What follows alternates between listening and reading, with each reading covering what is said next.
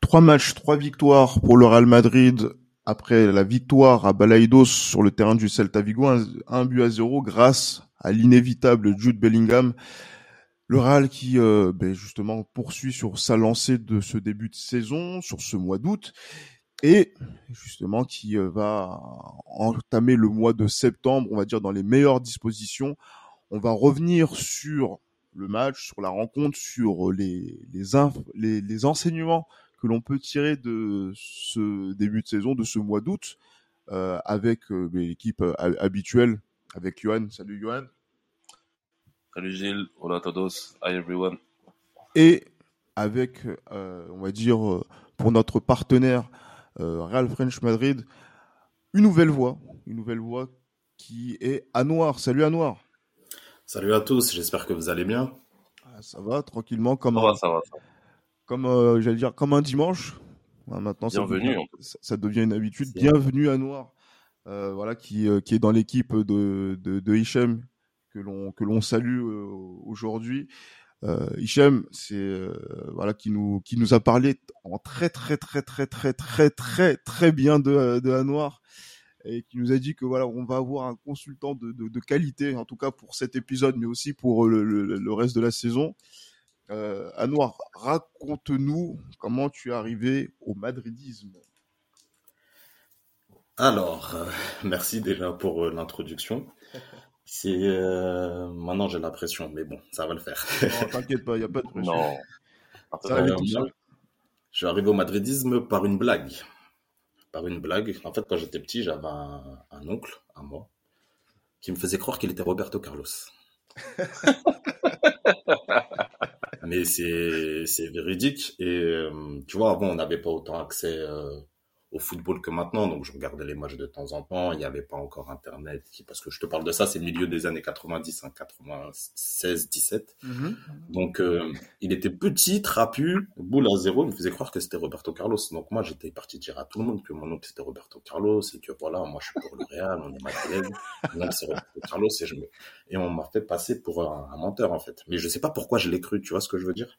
Donc je suis rentré dedans en étant fan du Real parce que mon oncle il jouait au Real Madrid et euh, ben, je supportais mon oncle. Sauf que c'était une blague et lui m'avait dit ça une fois. Après je l'ai revu deux ans après, mais il s'était foutu de moi, tu vois. Non. il, a- il avait même oublié la vanne qu'il avait faite. Et donc euh, ouais ouais, je suis euh, je suis tombé dans le dans, dans, dans le madridisme parce que ben mon oncle c'est Roberto Carlos. Voilà pour la petite histoire. Ah ouais. D'accord. Excellent. Ouais. Excellent. Et, donc- et donc là, du coup, oui, ça- donc là, quand tu dis 96, 97, oui, c'est, c'est bien. Oui, en plus, c'est Plus 98, 98, c'était 98. vraiment 98, ouais. Ouais, mais j'allais dire que j'allais dire que c'est un moment charnière pour euh, chacun d'entre nous ici là sur euh, sur ce podcast l'année 98. Donc euh, ça fait ça fait euh, oui maintenant presque 25 ans de, de, de madridisme pour euh, pour chacun d'entre nous. C'est ça, ça fait quand même euh, un bon bout de temps. Ça Ouais, on, a, pas. on a- on a fait notre petite route avec le Real, c'est pas mal. Ah ouais, Une, belle, une belle aventure, une belle histoire. exactement. Ça nous rajeunit pas comme tu dis. ouais. ouais. Clairement. Clairement. Mais bon. Mais voilà, on va, c'était voilà, c'était pour euh, voilà cette cette petite introduction. Non, mais intéressant de savoir que Anouar, tu as un oncle, on va dire Mon oncle, c'est sosie. Roberto Carlos. Non, c'est lui, c'est lui. Je veux. Bah oui. T'as dit, t'as dit, t'as dit que c'est ton nom, toi, tu, tu veux dire, tu veux dire Non, sosie c'est encore. lui. Ah, Ah On s'est bah déjà assez moqué de moi à l'école, donc euh, mon oncle, c'est Roberto Carlos. D'accord, mais voilà. donc, effectivement, on salue l'oncle, hein, bien évidemment. hein. Anouar, Anouar, Anouar da Silva. Exactement. Alors, on va, on va revenir sur euh, la, ben, justement cette troisième journée de, de championnat. Le Real s'est imposé. Bon, au niveau du résultat, effectivement, on a, on a vu que euh, ben, le Real est, est- est leader du championnat déjà. Euh, et c'est vrai que c'était sur euh, sur une pelouse, on va dire plutôt compliquée, où c'est difficile pour le Real Madrid de faire euh, des différences historiquement pour dans j'allais dire dans au cours de ces dernières années, Johan. Ça fait trois points. C'est encore Bellingham. J'ai, à un moment donné, je pense que on va commencer à faire comme pour Zidane. Ben oui, on va on va écrire comme Marca. Je promets de ne pas parler de Bellingham à toutes les dans tous les épisodes. Et euh, j'allais dire que il fait tout pour qu'on l'adore. Bah, force est de constater que ses débuts sont, sont très très bons, et non seulement du côté du point de vue comptable, mais également dans le jeu. Je pense qu'il il respecte, à, il respecte à perfection ce que lui demande Carlo Ancelotti, même si pour moi, tactiquement, c'est pas la meilleure des solutions, justement, de dépendre uniquement de, de Jude Bellingham en quelque sorte. Mais on peut rien lui reprocher. Moi, personnellement, euh, quand il a signé, euh, je demandais surtout aux personnes qui, voilà, qui aiment bien suivre euh, ce joueur-là, qui suivent la Bundesliga notamment, savoir ce que ça donnait vraiment. Parce que moi, la Coupe du Monde, j'ai regardé qu'un seul match, j'ai regardé que deux matchs de, l'Angleterre. C'est le premier match où, il cartonne l'Iran et puis le match face à, la France. Et Bellingham, je l'ai trouvé bon, mais pas non plus extraordinaire contre, la France, donc j'avais un petit peu quelques doutes. Mais euh, force est de constater qu'il s'est très très bien intégré. Et je pense qu'aussi le fait qu'il intègre une équipe avec des joueurs de cette génération-là, qui sont, je pense qu'ils ont plus ou moins les mêmes centres d'intérêt comme et comme Avinga, les Vinicius, etc. C'est vraiment une nouvelle génération de joueurs. Je pense qu'ils ont fait en sorte qu'ils s'intègrent très très bien, qu'ils se fondent bien dans, dans le groupe. Et voilà, une fois de plus, il y a, y a, une fois que tout est bon euh, du point de vue mental et dans le groupe, il y a le talent qui parle. Et force est de constater que du talent, il y en a énormément. Et, et ce qui est intéressant, c'est qu'il est aussi buteur. Et, et non, c'est clairement, ce sont des, des, débuts en fanfare. Même si une fois de plus, j'insiste sur le fait que tactiquement, je ne pense pas que ce soit la meilleure disposition. Euh, qui, en fait, je pense que la disposition tactique profite plus à Bellingham que qu'à l'équipe. Mais bon, ça, on verra bien avec le temps. Ah ben, j'allais dire que je partage cet avis-là, euh, même si effectivement, là, on, fait le parallèle surtout avec Bellingham pour parler euh, de, de, Zidane, mais dans les faits et dans les dans les dans les dans les statistiques, effectivement, on a l'impression qu'il est il est oui, il est il est meilleur que, que Zidane sur cet aspect-là au Real Madrid sur les débuts, mais pour moi, il est plus platinien Hein, dans, voilà, donc de, de, de, ces de ces 10 qui aiment marquer des buts, qui aiment être décisifs et qui font des gestes décisifs à chaque rencontre. Euh, Anouar, toi, toi, t'en, t'en penses quoi de, de, de Bellingham? Parce que Johan dit qu'il il tient son rôle, mais j'ai l'impression que là, sur le match contre le Celta, où on marque sur un coup de pied arrêté, il n'a pas eu la possibilité de s'exprimer de la façon dont on aimerait qu'il s'exprime sur cette rencontre. Et c'est le but qui vient, on va dire, euh, donner du relief à sa prestation.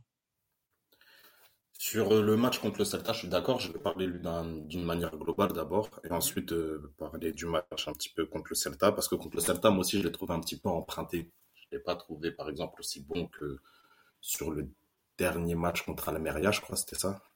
Et euh, je l'ai trouvé un petit peu emprunté, un petit peu en dedans. Bellingham, moi, je suis agréablement surpris.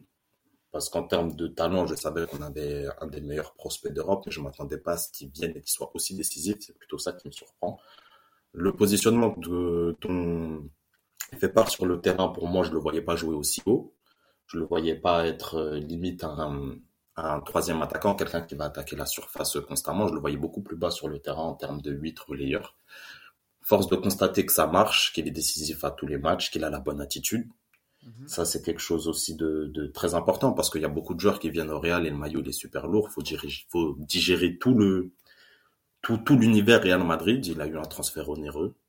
Euh, on a l'impression qu'il est là depuis 5-6 ans. Il s'entend bien avec tout le monde. Il a toujours le sourire. Il a de la personnalité sur le terrain. Il ressent pas la pression de ce, de ce qu'on voit. Il fait des efforts en espagnol. Ouais, il fait des efforts en espagnol, euh, il est ami avec tout le monde, il rigole avec tout le monde. Je suis agréablement surpris, je m'attendais pas à ce qu'il... Euh, je fais partie de ceux qui disaient faut lui laisser du temps. Et au final, ben, j'ai l'impression qu'il a, ben, qu'il a pas eu besoin de temps et que justement, il court, il court derrière euh, cette chose-là de je veux marquer l'histoire, je veux marquer les esprits. Et il le fait pour le moment fort bien. Est-ce que ça va durer? Parce que là, il y a l'émotion, il y a l'excitation, il vient d'arriver au club, il veut prouver c'est une bonne chose. Mais est-ce que dans ce dispositif-là, avec cette équipe-là, ça va durer sur le long terme? Je suis un petit peu sceptique, quoique c'est nouveau, donc faut voir comment ça va, euh, euh, comment ça va se décanter, parce que normalement ça va aller de mieux en mieux. Concernant le match contre le Celta, ben, Bellingham, je l'ai pas trouvé spécialement bon dans le jeu, dans les connexions avec le milieu de terrain et avec les attaquants. J'ai trouvé par exemple que Fede faisait un meilleur match. Mais par contre, le truc que, la chose que j'aime bien relever avec Bellingham, c'est que dans l'attitude, dans le combat et dans la, c'est quelqu'un qui est fédérateur. C'est que tu peux être mauvais, tu peux être mauvais, mais il faut toujours avoir la bonne attitude, pas baisser la tête, aller vers l'avant. Parce que tes mauvais matchs, ils vont en faire des, des, des dizaines et des dizaines au Real Madrid. Donc ça, c'est quelque chose que, que j'aime bien, c'est qu'il baisse pas la tête, il est toujours, euh, il est toujours euh, dans l'allant, il va toujours de l'avant. Mais par rapport au match contre le Celta, j'ai déjà la, la, tactique du Celta nous a bien bloqué avec ces trois défenseurs derrière. Ça, tout à fait. ça va être un problème pour toute la saison si on joue contre ce, ce genre euh, d'effectif de, de tactique. Ouais. Et euh, donc je l'ai trouvé un petit peu emprunté. Je l'ai pas trouvé aussi bon que les deux premiers matchs. Mais euh, oui, il marque et il marque et je trouve que ça traduit quelque chose. Ça traduit du, du fait veut, ce mec-là, il veut toujours gagner. C'est un gagnant. Il est toujours dans les bons coups. Et ce que je disais va toujours au combat et c'est une bonne chose pour en profiter. Même si je pense que ça aura ses limites. Ah oui, bien sûr, mais ça c'est, je pense que c'est. On, est, on est unanime à ce niveau-là, je pense. Ah oui, clairement, mais justement, il faudra l'expliquer parce que c'est vrai qu'il y a beaucoup d'enthousiasme dans la communauté madrilène euh, concernant les, les performances de, de, de, Jude Bellingham. Là, je vais lire par exemple les, les notes du journal du Real euh, de voilà donc de Guillaume Pomade qui euh, a donné 8 sur 10 à Bellingham, donc euh, et qui cite, qui je cite pardon, trois matchs au Real Madrid pour quatre buts et trois trophées du match son match est encore une fois d'un très haut niveau avec une justesse folle à la passe comme pour Rodrigo sur l'action du penalty ou un timing parfait à la récupération, 6 duels remportés sur 10. Effectivement, moi je suis plus d'accord avec euh, ce que disait Anouar tout à l'heure quand il disait que Valverde, qui lui a eu 7 sur 10 euh, au cours de cette rencontre et qui a, on a vu, on va dire, l'impact. Et là on voit que ce rôle de milieu relayeur droit euh, euh, parfait, enfin lui sied parfaitement on va dire dans, dans les déplacements, la connexion qu'il peut avoir avec Carvaral, où il a, on a senti que ces, euh, ces prises de balles donnaient par, parfois, par moment, notamment en seconde période, beaucoup d'air euh, au jeu du, du Real, alors que côté gauche, on était un petit peu en difficulté. Et là, je vais poser la question à Johan. Là, euh, pourquoi on a semblé être, on va dire, un petit peu emprunté, un petit peu en dedans? Est-ce que la blessure de Vinicius à la, à la 17e minute de cette première période a, on va dire, euh, déstabilisé le Real dans, j'allais dire, le déroulement de, son jeu dans ce 4-4 de Lausanne? Je pense que ça peut être joué du point de vue euh, mental, parce qu'on sait que Vinicius aujourd'hui c'est c'est l'atout offensif numéro 1 au Real Madrid. Mais euh, après, de là à justifier justement euh, le, comment dire, à justifier les difficultés justement de, de prise en main du match euh, de par la, la, blessure de Vinicius. Je pense que c'est assez, euh, je pense que c'est assez, c'est assez réducteur. Après, voilà, je pense que le Celta était très bien préparé tactiquement avec, comme l'a dit Anouar, son système à, à, trois défenseurs. Je pense que, voilà, comme je l'ai dit tout à l'heure, ils ont un coach qui connaît très très bien le football, qui est Rafael Benitez. Et euh, je pense que tactiquement, Rafael Benitez, c'est quelqu'un qui est très avisé. Donc, euh, il avait trouvé, je pense, les subtilités pour pouvoir euh, contrecarrer le, le 4-4 dans Losange du Real Madrid. Donc, non, non, je pense pas qu'il y, y, a eu un rapport avec le, la, blessure de Vinicius. Maintenant, voilà, c'est, en fait, ça m'a fait un petit peu penser à certains matchs de la saison dernière où on avait certaines difficultés, notamment à, voilà, à faire la décision, à rentrer dans le match, etc. Et il faut, faut pas oublier qu'à la base, c'est le Celta hein, qui ouvre le score même si le but a été refusé. Il a été refusé, oui, effectivement. on était chahuté sur les premières minutes. C'est ça. Donc, euh, ça me fait penser un petit peu au match bah, du début de saison de l'année dernière, notamment à Almeria, euh, lors de la première journée, etc., où on était pas mal mis en difficulté. Mais après, voilà, cette capacité justement de, de, de, de résilience et de, de, rebondir et surtout de garder la tête, la tête froide, en fait, garder la tête froide justement face à une, face à une situation de difficulté. Je pense que le Real Madrid justement a montré que voilà, qu'elle était capable de le faire. Et c'est d'autant plus impressionnant que quand vous regardez bien l'équipe, elle n'est pas surtout en fait au milieu de terrain qui est, je pense, la clé justement d'une voilà d'une confrontation. Le milieu de terrain, il est assez jeune quand même. Le milieu de terrain est assez jeune. Je pense que le plus vieux, c'est Valverde qui a à peu près 25 ans. Euh, le reste, c'est Kamavinga, euh, 20 ans, Chouameni, euh, 21 ans, 22 ans, je crois, ou 23. Euh, que Bellingham, 20 ans ou 21 ans. Euh, c'était vraiment, c'est vraiment une équipe très très jeune. Donc, Je pense que euh, non, je pense qu'il y a, de la personnalité dans, cette équipe et, c'est de bonne augure pour la suite. Même si j'insiste sur le fait que tactiquement le 4-4-2 en losange va nous causer beaucoup de problèmes, surtout quand on voit que Vinicius est blessé. Mais justement, là, il est blessé. Euh, il s'est blessé. On va dire que les nouvelles ne sont pas forcément très bonnes pour euh, dire, une récupération rapide.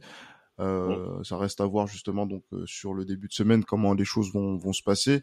Euh, mais on a vu un, un, Real Madrid qui a dire, osé mettre euh, Rodrigo dans ses meilleures dispositions. En tout cas, Johan, on en parlait nous euh, depuis quelques temps et, et surtout quand on, on, attaquait très, on va dire sévèrement Rodrigo en tant qu'ailier droit, qui était.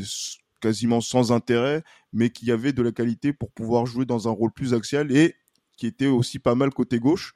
Euh, ben c'est ce qu'il a, il a joué à ce poste-là. Euh, on va dire par, sorte, ouais, par, séquence. De, de sorte, ouais, Exactement avec l'entrée de, de, de Rossellou, parce que on est repassé à 3 on est repassé en 4-3-3 d'une certaine manière ou euh, parce que c'est vrai que la configuration était assez particulière notamment puisque Rodrigo c'est vraiment un petit peu excentré à un moment donné. Je sais pas ce que comment vous l'avez vu euh, justement ce, changement quand Ressoulou est, est intervenu parce que j'ai pas l'impression qu'on est resté dans le, la même configuration exactement euh, quand Rosselló il est rentré, en fait, je pense qu'en phase défensive, on était plus en 4-4-2. Mm -hmm. Et euh, en phase offensive, on alternait même parfois, on était en 4-2-4 ou en 4-1-4-1.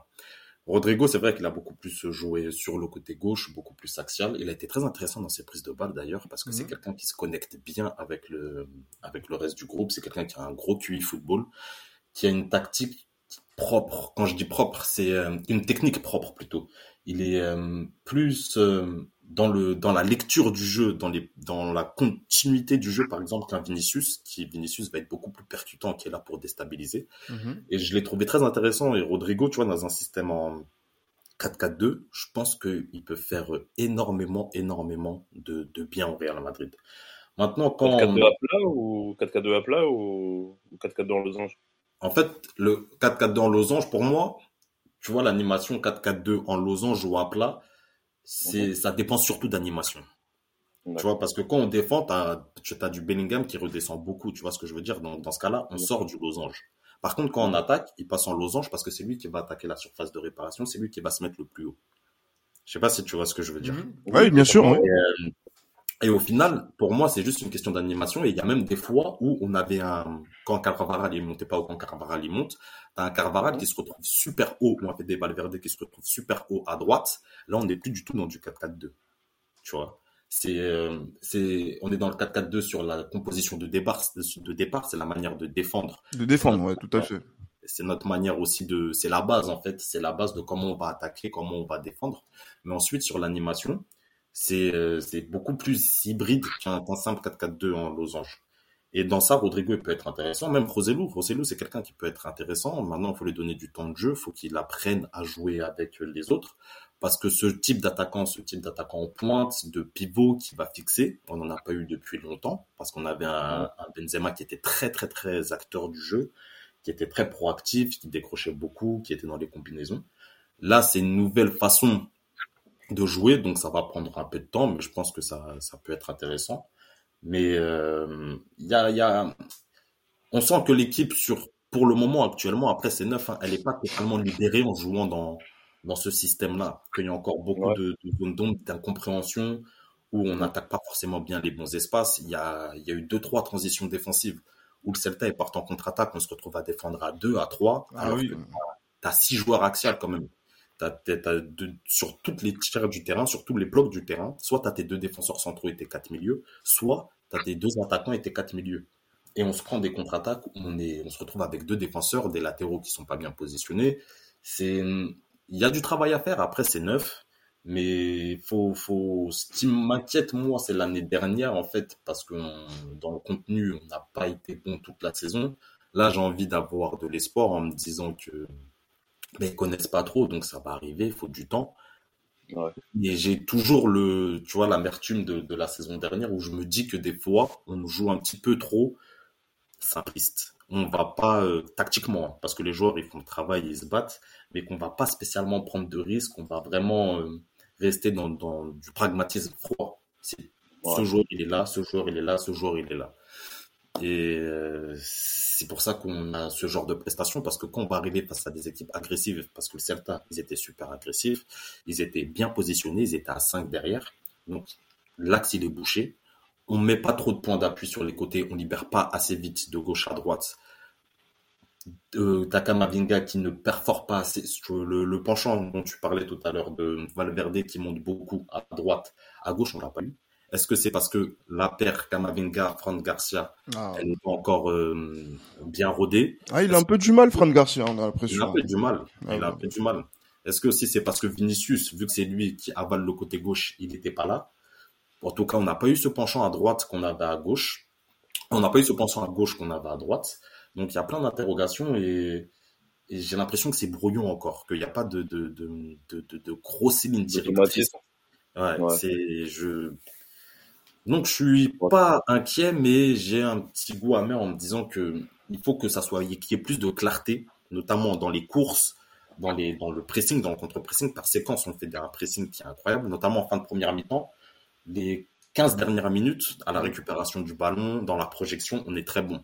Ah oui, clairement. minutes. Là, Chouameni, surtout Kamavinga, ont été aussi euh, très, on va dire, percutants, notamment pour récupérer les ballons. Euh, et, et, même Bellingham dans une moindre, dans une certaine moindre mesure, effectivement. Donc là, du fait qu'il redescendait pas mal, permettait ça. Effectivement, là, on voit que ça dure par séquence, et c'est vrai qu'on n'a pas vu forcément un Real qui a été, on va dire, euh, on va dire offensif ou, tranchant offensivement, et c'est vrai que défensivement, et ça nous permet aussi d'en parler également. Ça a été la première de, de Kepa en tant que chef de défense, puisque le gardien de but est un chef de défense.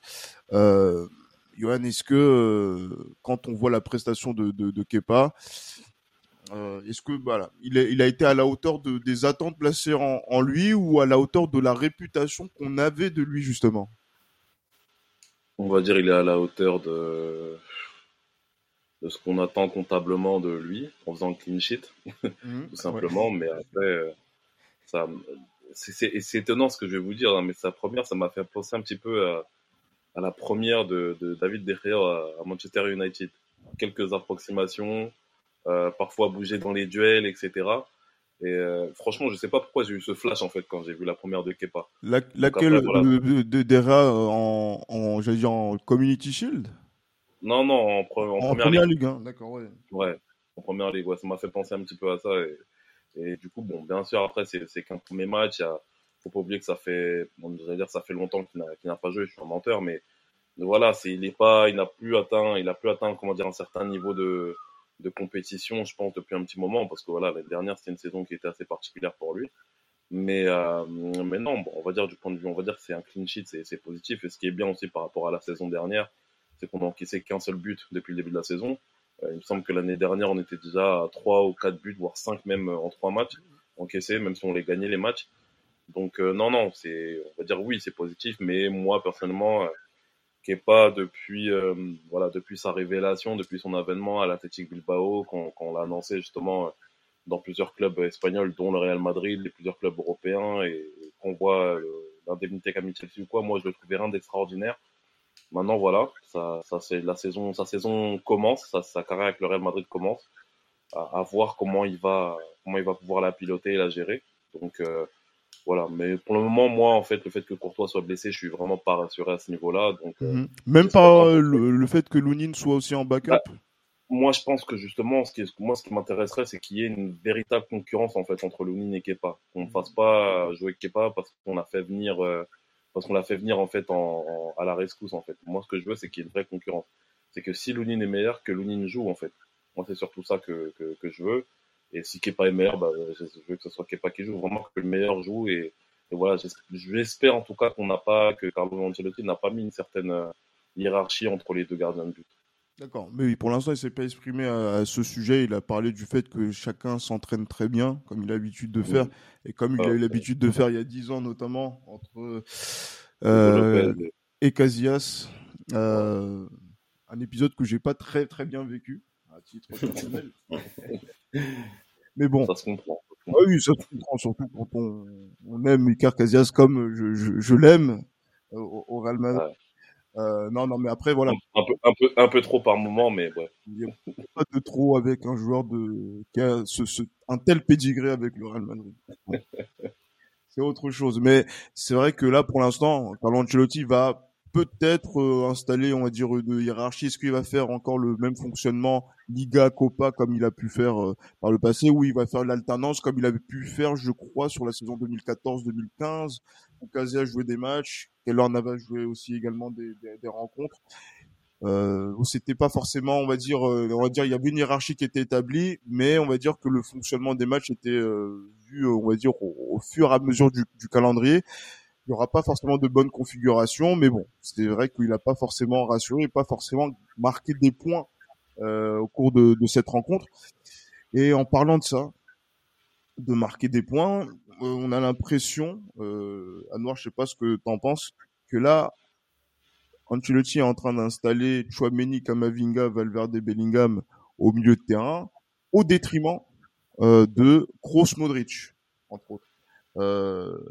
Et même s'ils sont rentrés à la 63e minute euh, dans, la deuxième période, est-ce que là on, assiste clairement à une passation de pouvoir? Et est-ce que cette passation de pouvoir n'arrive pas trop tôt, notamment dans le film de la saison? Je sais pas ce que tu en penses.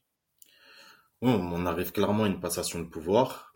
Euh, je pense pas que ça arrive trop tôt justement. Je pense que c'est le moment parfait pour euh, pour faire ce genre de, pour avoir ce genre de ligne directrice.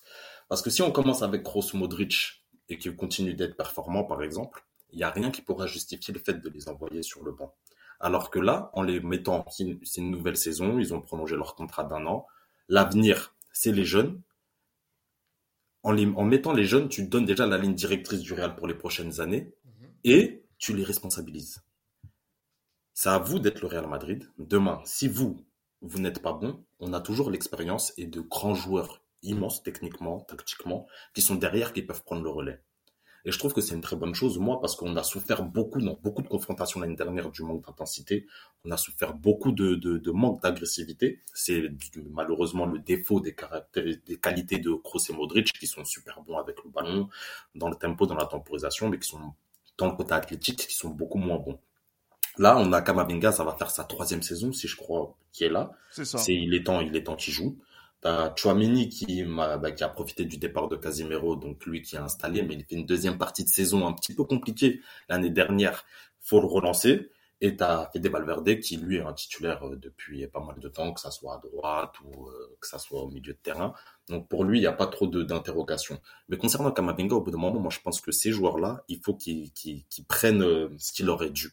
Parce que Kroos et Modric, on peut pas compter sur eux 60 matchs par saison. Si on va au bout de toutes les compétitions. Et Kamavinga et Chouamini, quand tu arrives au Real Madrid, tu peux pas juste être là pour être un, comment dirais-je, un substitut. Un substitut si ou, un, ou un apprenti. Exactement. Et ce que je vais dire, c'est malheureux, mais sauf pour euh, les jeunes de la Castilla. Eux, c'est vraiment des jeux, pour beaucoup, c'est seulement des joueurs d'appoint. Je vais notamment penser à Nacho. Mais euh, quand on achète des joueurs au Real Madrid, c'est pour qu'ils aient une valeur ajoutée. Ils ont du potentiel, c'est le moment de l'exprimer. Le Chouamini, il a un certain âge, il a 22 ans, je crois. Kamavinga, il est encore un peu jeune, mais là, c'est clairement, Kroos et Modric, ils sont sur la fin. Donc, si on va avoir une visibilité claire sur nos besoins au milieu de terrain, faut qu'on sache de quoi est capable le milieu de terrain. Parce que avec ce milieu de terrain, tu sauras si tu t'es trompé aussi en le faisant jouer ou pas. En étant tout le temps dans un concours, tu pourras jamais savoir ce qu'ils valent vraiment parce que tu vas les, tu vas les juger sur des bouts de match. Tu vas toujours le, avoir le prisme de ouais, mais il est jeune, ouais, mais il est remplaçant, oui, il n'a pas ouais. de continuité et toutes les excuses qu'on peut trouver en remplaçant. Ah, alors voilà, là, tout à fait. Alors que là, il est le, le, le transfert, il a assimilé, euh, le cadre, il a assimilé, la matrice Real Madrid, elle a assimilé. Maintenant, c'est toi et le terrain. Est-ce que tu es formaté Real Madrid ou est-ce que tu es formaté la table en dessous? Et ça, au bout d'un moment, Kroos Modric, c'est vrai qu'ils ils peuvent, ils peuvent encore apporter énormément, mais il faut que la passation elle se passe un, un jour ou l'autre parce qu'ils sont vraiment, surtout Modric, ils sont sur la fin. Donc, il ah oui. faut, que, faut responsabiliser nos jeunes. Ouais, mais, mais après, on a l'impression que Modric aussi ne vit pas encore bien cette situation de, de, de jouer, euh, on va dire, euh, des bouts de rencontre. C'est normal. Que, Ah oui, c'est normal. Mais après, il peut se dire que j'ai 38 ans, euh, j'ai quand même j'ai quand même maintenant 11 ans de, de, Real Madrid derrière moi. Euh, il y a des jeunes qui poussent. Euh, S'il réclame encore une place de titulaire alors qu'on est dans un dans, dans, dans, une nouvelle phase dans laquelle justement lui il doit se projeter sur un très court terme puisque le contrat se termine en 2024. Euh, bon, c'est l'âme de compétiteur qui ressort plutôt que, on va dire, l'âme du, du pédagogue. Mais c'est ça qui est excellent. C'est là où c'est excellent. C'est que Modric, il va venir, quand il va devoir jouer, montrer que Carlo, tu t'es trompé, moi je suis plus fort que les, que les petits. J'ai envie de jouer tous les matchs, même si tu estimes que je suis vieux. Et sauf que les petits, ils vont devoir s'imposer parce qu'ils savent que le, le vieux derrière, c'est une légende et qu'à tout moment, s'il est sur un éclat de forme de deux mois et qu'il est à 100% pendant deux mois, il est plus fort que nous. Et qui est bénéficiaire dans, dans tout ça, c'est le Real Madrid. Ouais. Ouais, c'est, effectivement, ça, à terme, effectivement, parce que là, on a, on, a, on a exprimé dans ce podcast que ça tâtonne un petit peu, qu'on se cherche, effectivement, et que aussi, on ressort, je, parce que c'est vrai qu'on disait que on s'est pas régalé la saison dernière euh, notamment au niveau du jeu, mais c'était le cas aussi la saison d'avant, même si elle le doublait, et c'était le cas avec Zinedine Zidane. Incroyable. C'est vrai, c'est vrai, c'est vrai. Donc, du coup, c'est vrai que moi la dernière fois, que je me... moi la dernière fois, la dernière fois que je me suis régalé euh, sur dans le jeu euh, avec le Real Madrid, j'étais encore en première année de master, hein, c'était en 2017. Hein. Donc, c'est dire comment ça date. Oui, ça, ça, date un petit peu, mais mais voilà. après, il y a, y a à choisir entre maintenant c'est vrai que le madridisme a été, on va dire, mis euh, face à ses responsabilités en se disant est-ce que vous voulez gagner avec panache ou est-ce que vous voulez gagner tout court aujourd'hui? Et c'est ça qui fait qu'aujourd'hui, ben, on voit qu'il y a un certain pragmatisme qui est mis en place par les entraîneurs du Real, quel qu'il soit, pour pouvoir gagner. Mais là, on a l'impression qu'il y a la matière pour pouvoir faire de grandes choses hein, du côté du, du Real Madrid. Euh, notamment en termes de joueurs, de talent, de, de personnalité, de d'expérience aussi également. Donc il y a tout un amalgame qui euh, qui peut se faire et que pour l'instant on n'a pas encore utilisé voilà la, plénitude de, tout ça et surtout moi je pense déjà et c'est vrai que peut-être qu'on on anticipe un petit peu mais il faut le faire. Je pense déjà à la Ligue des Champions euh, qui va commencer dans dans trois semaines quand on aura un match euh, tous les trois jours, là on joue un match par semaine, euh, ça va être compliqué de, de, de, de, fournir de telles prestations et de continuer à être performant en termes de points. Je sais que Pablo avait parlé d'une victoire de champion dans une de ses vidéos sur le journal du Real. Euh, je pense que c'est prématuré. Mais surtout, si on jouait un match par semaine, je pense que j'aurais été d'accord avec lui. Mais comme là, on va enchaîner jusqu'à la fin de l'année un match tous les trois jours, ça va être compliqué de, jouer comme ça et de proposer quelque chose euh, après euh, quand arrivera le mois de mai. Je sais pas ce que vous en pensez. Non, moi je suis d'accord. Je pense que euh, moi parler de match de victoire de champion, ouais, c'est assez prématuré parce qu'on ne sait pas encore ce qui peut se passer, surtout quand on voit les problèmes, les problèmes physiques qu'on qu eu, les, qui ont eu, ont eu trois joueurs clés justement de, l'équipe. Hein. On parle de Courtois, Militao et puis de, de Vinicius. Donc euh, non, je pense que c'est assez prématuré. Maintenant, moi personnellement, par rapport à la Ligue des Champions, euh, je pense que si on tombe dans un groupe, par exemple dans un groupe de la mort, je pense qu'on peut y laisser des séquelles, parce que je suis pas encore euh, convaincu de notre capacité à, performer en Ligue des Champions cette année. Moi, je pense que la oublier l'année dernière, ce qui nous emmène jusqu'en demi-finale, c'est un match contre Liverpool qui n'est pas bon et un match contre Chelsea aussi qui n'est pas bon. Donc, euh, et on va, on, quand on est tombé face à, face, voilà, face à. C'est le match qui n'est pas bon ou c'est l'adversaire qui n'est pas bon L'adversaire plutôt, j'aurais dû préciser. Parce que contre oui, Chelsea, l'adversaire n'est pas bon et le, et le Liverpool, l'adversaire n'est pas bon non plus. Donc, euh, quand une fois qu'on est tombé face à un adversaire de, de, grande qualité et sûrement le, la meilleure équipe euh, européenne aujourd'hui, on a vu ce que ça a donné. Donc, non, moi, je, je honnêtement, c'est osé ce que je vais dire, mais je crains vraiment le pire si on tombe dans le groupe de la mort. Mais vraiment. Parce que là, on peut tomber par exemple sur euh, un Manchester City euh, qui est dans le chapeau 1 et euh, une très grosse équipe, voilà, une très grosse équipe européenne intéressante, on va dire, dans le chapeau 3. Donc, faut, faudra quand même se méfier. Après, voilà, on est le Real Madrid, hein. on n'est pas non plus une équipe qui, se situe du côté de la Catalogne, qui peut se faire éliminer deux fois de suite au premier tour avec des champions. Mais voilà, il faut quand même se méfier parce que je trouve que on marche sur euh, beaucoup trop d'œufs pour, euh, pour, être, euh, pour être aussi, aussi serein justement quant à une issue positive, notamment en, championnat, mais aussi en, Coupe d'Europe cette saison. Je pense, qu'il y a beaucoup trop d'incertitudes, dont un chapitre qu'on va ouvrir tout à l'heure concernant le mercato. Mais ouvrons-le maintenant, parce que là, à Noir, c'est vrai que on a envie de savoir où tu te situes par rapport à la majorité présidentielle, dont fait partie euh, Johan, euh, notamment sur le, sur le mercato, et on va dire l'éternel feuilleton euh, autour du capitaine de l'équipe de France, que, que je souhaite ne pas citer. Euh, justement qui euh, donc là maintenant est redevenu titulaire. Mbappé, hein, au cas où les gens ne le connaissent pas.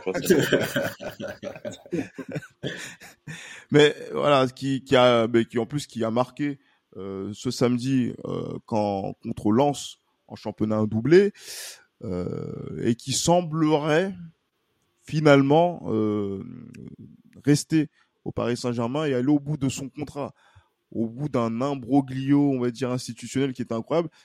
Noir, tu te situes où? Est-ce que toi, tu es un partisan de l'arrivée de Kylian Mbappé ou tu es euh, parmi ceux qui sont sceptiques par rapport à, ça? Qu'est-ce que qu'est-ce que tu penses là de la situation là de, de ces dernières semaines autour de ce dossier Alors moi, je suis très sceptique. Je suis pas du tout un partisan de l'arrivée de Kylian. Je suis d'ailleurs un opposant. on sent, on parle pas de la valeur du joueur, de la qualité du joueur. Effectivement, je me sens moins seul. Parce que c'est un joueur pour moi qui est, qui est ben, top 3, pour moi, à mon sens. Hein. Mais il y a tout un tas de paramètres qui font que je suis pas pour. Ce qui me gêne, moi, avec toute cette histoire euh, Mbappé, c'est que je me dis, il y a des fois, je me dis que on a peut-être loupé des opportunités de mercato pour lui. Et en fait, ça me paraît fou. Ça me paraît fou. Comment on peut planifier une saison? Parce que si j'ai bien compris l'ADN de notre club, même si ça ne marche pas, tous les ans, tu dois gagner. Et tu n'as pas de certitude de l'avoir. Et tu n'as pas préparé suffisamment assez ton attaque pour pouvoir gagner. Parce que là, depuis tout à l'heure, on est en train de discuter. Justement, on a plein de doutes. On a des doutes alors qu'on dit qu'on a un milieu de qualité, qu'on a un milieu étoffé, qu'on a de l'expérience, qu'on a tout ceci, tout cela, qu'on a un banc. Mais on a des doutes. Pourquoi? Parce qu'on n'a pas ce capital but garanti. C'est ça, en fait, qui génère le doute. Ce joueur qui fait l'étincelle. Tout à l'heure, tu parlais de contenu depuis pas mal de temps. On s'ennuie. Déjà, on a un manque de créativité au milieu, mais on n'a pas aussi ce joueur qui va avoir ce capital but. Et là, on nous a fait tout un, comme ils aiment bien l'utiliser le mot, storytelling, comme quoi il allait venir euh, et au final il ne vient pas. Et je me dis, comment c'est possible qu'on se mette dans une situation où on n'a pas d'attaquant d'envergure sur des faux espoirs? Parce que ça me paraît quand même, ça me paraît fou. Ça me paraît fou d'attaquer une saison avec Vinicius qui n'est pas un attaquant, Rodrigo qui n'est pas un attaquant et Rosselló. Et je me pose pas mal de questions sur, sur la viabilité de, de, de, de, la saison. Je suis d'accord euh, quand tout à l'heure tu nous dis que en Ligue des Champions, si on a un groupe de la mort, comment ça va être? Ça va être compliqué. Après, on a trouve toujours le moyen de s'en sortir parce que c'est de notre ADN. Mais là, à l'instant T, comment on va faire sur une saison de 9 mois? Je sais pas. Ah, franchement, c'est vrai que c'est la, la, grande inconnue hein, de, savoir que on n'a pas de, solution et c'est vrai que quand on voit qu'il y a un joueur comme Vinicius qui euh, pourrait être sur le flanc sur plusieurs semaines, euh, on perd une munition dans un effectif qui est déjà court sur la, sur la, dans, dans, l'apport offensif, malgré l'arrivée de, de, de Rossellou, de Brahim, qui, qui sont, ben, en fait, qui ont eu des rentrées intéressantes hein, euh, dans, la, dans, la, rencontre contre Celta. Euh, Johan, là, est-ce que euh, on est le là au, moment où nous on enregistre, on est le 27 août. Euh, il reste, allez, quatre ou cinq jours avant la fin, le, avant la fin du, du, du mercato. Est-ce que, contrairement à ce que dit Carlo Ancelotti, que le, le mercato est terminé et que l'effectif est bouclé, il faut pas faire quand même quelque chose pour que on, trouve des, des, solutions viables plutôt que le bricolage qu'on est en train de faire, notamment avec euh, avec Jude Bellingham. Non, si, bien sûr. Je pense qu'il faut, euh, faut trouver une solution viable, mais après, euh, une fois de plus, le problème c'est que la, direction sportive n'a pas anticipé la blessure de Vinicius. Donc là, on se retrouve avec Rodrigo, Rossellou et, et Brahim Diaz comme joueurs à vocation offensive, à vocation offensive plutôt. Ouais, donc on va dire que la, la, la situation tendrait à, à ce qu'on se bouge pour voilà, pour faire venir un joueur, mais faire venir qui à cette période du mercato? C'est surtout ça le, le, la, la, question, faire venir qui à cette période du mercato? Donc euh, non, moi je pense que euh, le Real ne bougera pas d'ici le 31, je pense que rien ne se fera, et euh, voilà, on assumera les, les, conséquences tout simplement, et malheureusement, moi ce qui me fait chier, ce qui m'embête un peu, c'est que c'est Carlo Ancelotti qui va, qui, va, tout prendre dans, dans, qui va prendre, ouais, qui va tout prendre en fait, alors que ça m'étonnerait pas que lui, il l'ait poussé notamment pour, euh, pour faire signer euh, des joueurs à vocation offensive. Donc, euh... Justement, est-ce que c'est pas l'échec de la majorité présidentielle, bah, malheureusement, bah, malheureusement, le, ce qui est traître dans le football, c'est qu'on peut parler d'échec, mais si demain on gagne, euh, on gagne, un, on gagne le championnat et on fait une demi-finale de Ligue des Champions ou, et on gagne la Copa del Rey, on dirait que la majorité présidentielle a eu raison. Mais on va dire dans, dans le, on va dire, dans le dans, dans l'état des lieux actuel, on va dire dans une question logique, dans la logique des choses, oui, il est clair que la majorité présidentielle a, a fait n'importe quoi, tout simplement. Mais une fois de plus, comme tu as dit, c'est assez tributaire. En fait, le, le, jugement sera tributaire du résultat, malheureusement. C'est ça qui est traître dans le football. Mais, et, moi qui suis un, et moi qui suis un supporter, euh, que tu connais très bien, un supporter de Didier Deschamps, euh, on sait très bien que c'est pas forcément de la, la, la logique tactique qui, qui, qui, fait que les choses se passent bien. Ah ouais, c'est très bien, on l'a vu à la dernière du monde. Mais mmh. que voulez-vous, malheureusement, euh, c'est une question de culture aussi. Vous avez, il y en a qui ont la culture du résultat euh, à tout, dans, dans, tous les, dans tous les cas, quitte à mettre un gardien de but en attaque. Tant qu'on a le résultat, bah, c'est bon, c'est positif. Et il y en a d'autres qui souhaitent, on va dire, une, une, voilà, une cohérence, une cohérence beaucoup plus cohérente, entre guillemets, euh, qui, qui, mènerait justement à, à, un raisonnement beaucoup plus cohérent, qui, qui mènerait justement à, un résultat cohérent, tout simplement. Tu vois ce que tu dis, c'est c'est super intéressant ce que tu dis, parce que j'ai l'impression que le Real, on est vraiment tombé dedans. Donc, d'une certaine manière, est-ce que ça justifierait pas tout ce, ce manque de risque tactique? Parce qu'aujourd'hui, ce qui compte, c'est le résultat, résultat, résultat. Et on joue pas avec la peur, mais on est minimaliste. Mmh, c'est ça.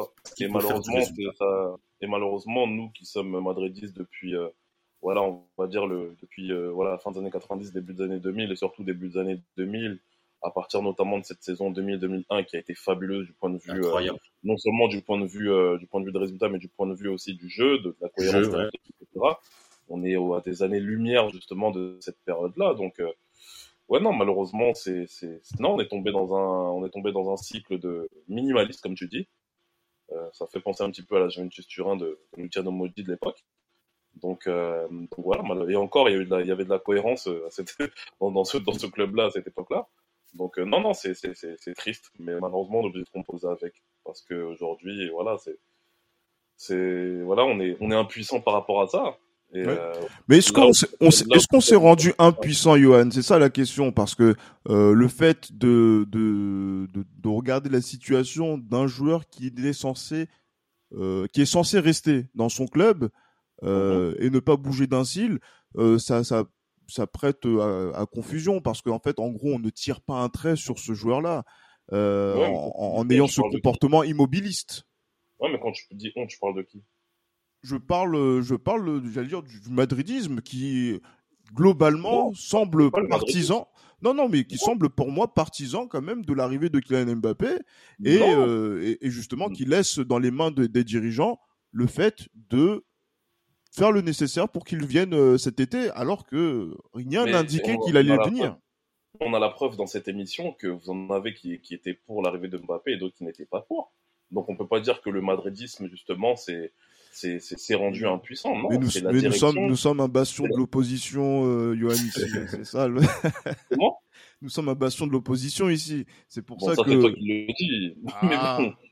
Ah oui, parce que là, tous les, tous les, tous les, toute, toute la majorité présidentielle n'est pas présente, euh, n'est pas présente dans ce, dans ce, dans ce, dans cet épisode. Mais euh, il faut, non. Après, comme j'ai dit, moi, je pense à partir du moment où il y a des pour et des contre, et le pire, c'est que ceux qui sont contre, enfin pas le pire, mais ceux qui sont contre ont des arguments qui sont totalement cohérents. Pour certains, parce qu'il y en a d'autres, c'est plus une question d'ego que d'autre chose. Mais pour certains, voilà, certains qui, sont contre ont des arguments qui sont très cohérents. Et ceux qui sont pour ont des arguments qui sont très cohérents. Mais après, qui décide? C'est la, la, direction, euh, la direction du Real.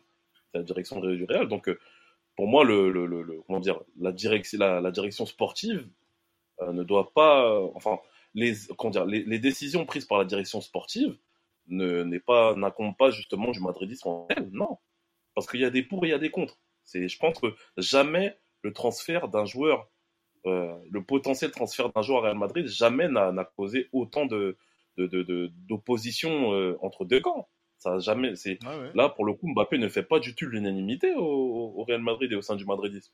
Ça c'est clair et net. Donc euh, non non, je pense que mm, le seul et unique coupable, c'est le c'est la, la, direction sportive et euh, le, madridisme en tant que tel dont on fait partie n'est pas du tout responsable de cet immobilisme-là. Il y en a qui voulaient l'arrivée d'Harry Kane, d'autres non, dont je, dont je fais partie. Et euh, il y en a qui veulent l'arrivée de Mbappé, d'autres non. C'est comme ça. Mais la seule personne qui décide, c'est Florentino Pérez. Et une fois de plus, comme je l'ai dit précédemment, si demain on gagne le championnat, on fait une très bonne campagne de Ligue des Champions, on va dire on se fait éliminer dans des conditions moins, moins catastrophiques que la saison dernière, et qu'on fasse une et qu'on gagne la, la Copa del Rey, on dirait que Florentino Pérez aura eu raison. C'est ce qu'on dira. Oui, parce que aujourd'hui, la maxime, la fin justifie les moyens. Euh, justement. Ah, malheureusement, c'est ce qui compte ah. de plus en plus au Real Madrid euh, de ces, de ces derniers mois. Ah, mais la, la, la, fin justifie le, les moyens et le moyen. Pour comprendre la nuance, tu vois. Oui. Le moyen euh, dans, dans le sens de le médiocre, c'est ça? Exactement. C'est ah, ça, ça, la nuance, effectivement. Mais justement, parce que là, à Noir, euh, pour, on entend une voix différente encore aujourd'hui. Toi, tu aurais aimé voir qui à la place d'Mbappé si c'est pas Mbappé qui, qui, vient euh, pour être le numéro 9 du Real? Moi, j'aurais aimé voir Harry Kane, mais c'est plus possible. J'aurais, je pense que ça aurait été le, le, meilleur, euh, le meilleur choix. Je m'explique. En termes de prix, aujourd'hui, on est dans une ère où les prix sont très excessifs. Donc, un attaquant de cette qualité qui a 30 ans, qui peut jouer ce type de joueur qui joue pas sur l'explosivité, qui joue pas grandement avec son corps, mais plus avec son cerveau, ça peut jouer comme du Modric, je pense, s'il n'y a pas de grave blessure, jusqu'à 35, jusqu'à 35 ans. Et t'as Hendrick qui arrive l'année prochaine. Donc t'avais tout qui était tracé pour continuer à former Hendrick, avoir un attaquant de qualité, qui est en plus dans le même registre que Karim Benzema. Et ça te permet aussi d'enlever toute pression au petit Hendrick et d'avoir ta doublure pour l'année prochaine. Pour le poste de numéro 9. Je pense que c'est un très bon compromis, mais euh, il nous attendait, mais on n'est pas allé. En termes de, de, de gratin aussi, en termes de, de niveau, c'était quelqu'un en termes de numéro 9, hein, 9 pur attaquant axial. Mhm. Je vois pas spécialement plus fort que lui sur le marché à part Haaland, qui est dans un autre registre encore. Et Haaland, on ne pouvait pas aller le prendre cette année, donc moi j'aurais mis les 120 millions sur Harry Kane. Ensuite, dans une moindre mesure, s'il vient pas, c'est là où c'est compliqué, c'est on se retourne sur qui? Il y a eu beaucoup de, de, il y a eu des prospects comme Gonzalo Ramos qui est un bon prospect mais qui est parti, Colomwani qui est apparemment va aller à Paris, t'as euh, je sais pas Vlaovic. Est-ce que eux ils sont t'as une garantie de niveau? Je ne sais pas, mais moi je serais parti sur Kane parce que pour moi c'était le seul qui te qui avait une, une certaine fiabilité. Oui. Mais là actuellement si on fait un panic boy, je pense qu'il faut aller sur euh, le seul panic buy à faire, c'est sur Vlaovic. Sinon, je vois vraiment pas d'attaquant qui, qui, puisse venir et, et, et faire, et faire la Ouais. bien sûr, effectivement. Mais c'est vrai que là, euh, voilà, on s'est mis dans, dans, un, dans un pétrin que moi je pense que même si Johan tu dis que voilà peut-être qu'au niveau donc des titres et des résultats eh ben on pourra dire que Florentino Pérez avait raison euh, disons que voilà, le, ça c'est quelque chose que l'on verra au mois de mai, juin, mais la construction pour arriver justement donc dans ces mois décisifs, elle commence maintenant.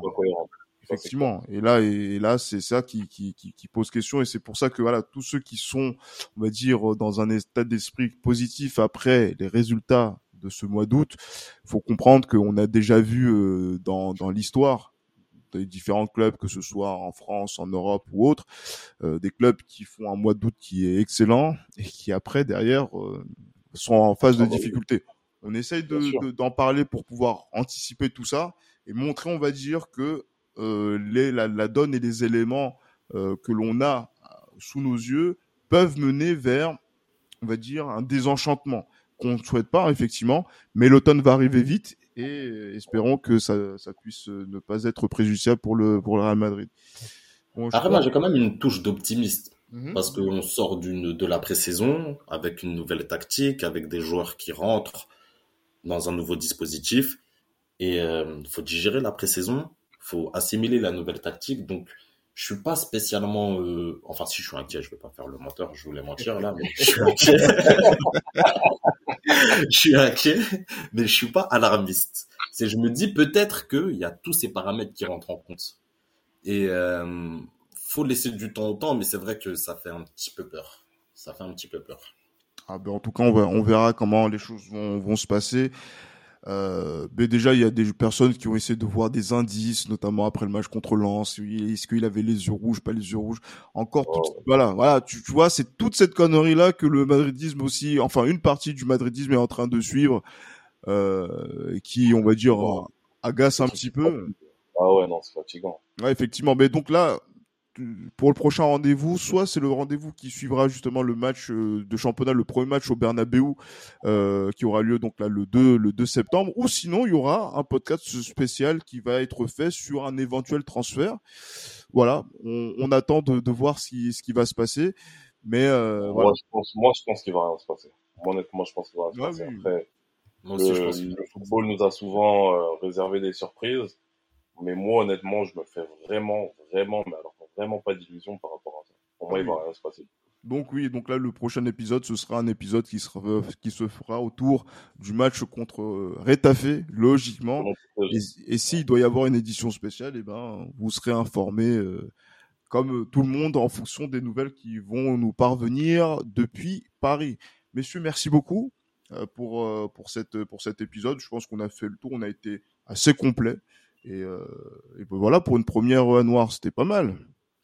Merci beaucoup. Oui, le track, il est passé, euh, il est passé rapidement, ça va. C'était même très très bien, je trouve. Sans pour autant faire le, le, le, prof ou quoi, je trouve que, je trouve que c'était, c'était top. Euh. Moi, après, je m'attendais, je m'attendais pas non plus, euh, je m'attendais, je m'attendais, en fait, je, ça, ça m'a, ça m'a pas étonné du tout. Ah oui, clairement. Donc c'est vrai que là, on monte en, gamme, on monte en, en qualité c'est sur cette sur cette saison et, et j'espère que les auditeurs euh, vont l'entendre et, et, vont le, le, le, ressentir tout au long de, de la saison. Messieurs, portez-vous bien et d'ici là, bien évidemment, à la Madrid. À la Madrid. Et merci pour l'invitation.